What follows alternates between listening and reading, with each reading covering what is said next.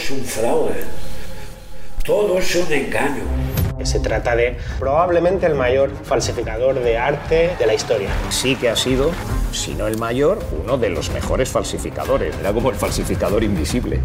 As they described it to me, the spoke in the wheel. En una sola galeria nord-americana, els agents hi han requisat 15.000 obres. The person behind the counterfeiting of the pieces of art was a Spanish national.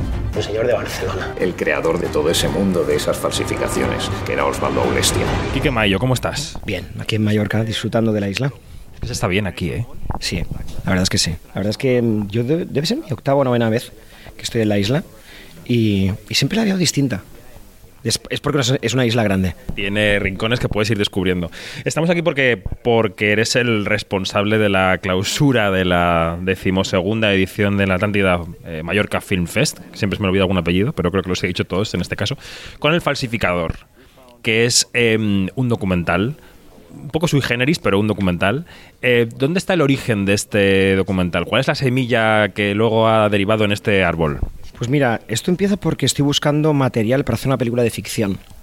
Eh, a mí el material de falsificadores, eh, pillos, pícaros, siempre me ha fascinado y estaba buscando material real para ponerme a escribir una película de ficción. Y, y damos con una, con una historia, con un personaje, y en, y en el- la labor de adaptación a película de ficción nos damos cuenta que es mucho mejor hacer una película basada en, re- en el personaje real que en el personaje ficcionado. Y te encuentras con este. Bueno, pr- primero buscas a Oswald, que es un personaje eh, que si no existiera habría que inventarlo, ¿no? Sí, es muy subgéneris. Es un, es un personaje excéntrico, eh, disparadísimo, loco. em, y, y tiene esas cosas como dalilianas, ¿no? O sea, esas cosas como de, de personaje que, que realmente parece un personaje de mentira.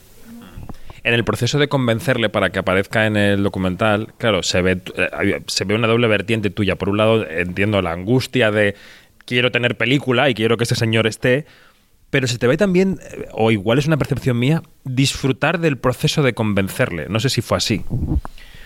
Hay algo de eso. Hay, hay en, el, en el proceso de conocernos y ver que él cada vez se va abriendo más y que se va vertebrando una amistad entre nosotros y que él va contando cada vez cosas que a cualquier otra persona le daría un poco de vergüenza contar.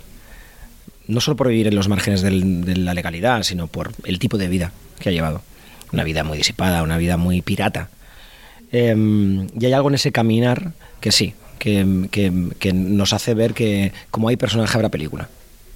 Claro. También pensaba yo viendo la película que ya cada vez es más complicado vivir al margen de la sociedad. Es decir, que la segunda mitad del siglo XX todavía nos permitía estos personajes que estaban un poco en el arroyo y que se movían eh, bajo el radar, ¿no? Como se suele decir. Y ahora es, cada vez más complicado. Yo creo que esa historia sería muy difícil vivirla hoy, ¿no? Bueno, estamos muy expuestos, ¿no? Que supongo es a lo que te refieres, ¿no? Eh, cada vez estamos más expuestos y, y hay una voluntad, es curioso porque en el caso de Osval hay una voluntad de, de querer exponerse.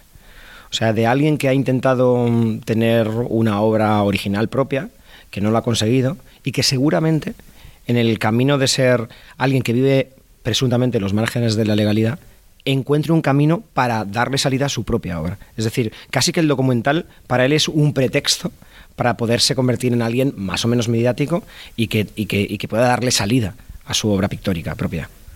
Y luego hay una especie de, de, mm, encasillamiento de partida de este señor como de, y todo lo que le rodea como de, de delictivo. Y, y la, y la película acaba trasladándonos el mensaje de que él ha vivido, de que ha tenido una vida que ha disfrutado. Yo no sé cómo fue la transición también en tu cabeza de ir a entrevistar a alguien o, conocer a alguien que presuntamente había hecho cosas malas y luego descubrir que ha sido una persona que ha, que que ha exprimido la vida. Osval es la- el Mediterráneo él solo entero, entero. Eh, yo creo que como personaje, y además estando ahora en Mallorca, como personaje hipermediterráneo, tiene toda esa, toda esa idea de ser un gran vividor, un tío que, que, que ha vivido como ha querido, equivocándose mil millones de veces, pero que de verdad lo ha tomado todo, se lo ha follado todo, eh, ha vivido todo. Em, y por otro lado, haber hecho de eso haber llegado a, a un punto intelectual sobre eso. Es decir, no es un vividor por vividor, sino que hay una idea intelectual eh, que, en la que él basa todo ese, todo ese viaje, ¿no? Y, y eso le hace un personaje, pues, realmente carismático. Bueno, el falsificador que está rodado en varios países, en varios idiomas. Eh, te quería preguntar qué plan de distribución tienes para la película, porque es una película que yo creo que debería verse en cines. No sé si se va a poder ver en cines. Sí, el 30 de septiembre se estrena en cines, también se verá en filming y em, después se verá en televisión española y en TV3. Muy bien. Eh, ¿en, en qué punto estás, Quique? Porque eh, de- tienes una de las carreras más, ¿cómo diría yo? Extrañas. No, extrañas no, em, diversas, ¿no? En los formatos, en, las, en los intereses, em, producción, eh, publicidad, cortos, largos, documental. O sea, estás tocando todos los palos que puedes. Y te quería preguntar yo si es... em, si hay algo de necesidad o si hay una voluntad. Quiero decir, ¿cuál es la combinación de esos factores? Hay un interés por el medio. O sea, quiero decir, em, me gusta escribir, me gusta dirigir, me gusta producir, me gustan las películas largas, cortas, las series. Y, em, es verdad que no hay una estrategia. Seguramente eh, hay una ausencia notable de estrategia. Em, hago lo que me apetece y- y tengo la suerte de poder hacer lo que me apetece. Y bueno, y esa mm, diversidad de formatos, yo creo que te convierte también en un, un observador de la industria mm, con cierto peso como para intentar, mm, sé que ninguno tenemos una bola de cristal, ¿no? Pero diagnosticar qué nos está pasando, porque eso está cambiando a velocidad de vértigo. eh, se estrenan cada vez más cosas porque se produce cada vez más, porque es más fácil producir. Hable- hablaremos de la precariedad o del coste, pero bueno, se produce cada vez más. Y en cambio hay, mm, hay crisis en la distribución, en la exhibición, porque los formatos están cambiando. ¿A dónde estamos yendo, Quique? Estamos yendo a un pez que se muerde la cola. Por un lado, em, vi- vivimos un momento fulgurante de producción porque las plataformas están apostando muy fuerte por nuestro territorio, porque el español y las películas hechas en España o las series hechas en España via- viajan y funcionan muy bien. Y, y es la primera vez en nuestra historia que eso sucede así. Em, y por otro lado, estamos matando el cine.